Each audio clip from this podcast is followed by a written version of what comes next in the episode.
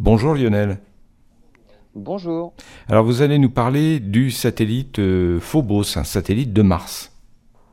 Oui, Phobos, c'est le plus gros des deux satellites de la planète Mars. hein. Il ne fait que 27 km de diamètre. hein. Il a été récemment pris en photo par une petite sonde chinoise. Celle qui était partie en même temps que le rover euh, américain Perseverance, qui arpente lui le, le fond du cratère euh, G0. La mission chinoise comptait deux instruments.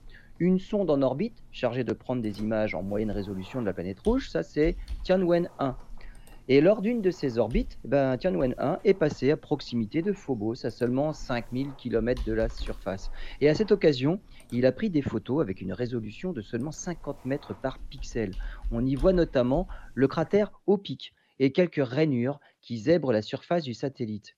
Et en ce qui concerne le rover qui, lui, avait été déposé à la surface de Mars, eh ben, il doit reprendre du service très bientôt et poursuivre son exploration lorsque l'hiver martien aura pris fin.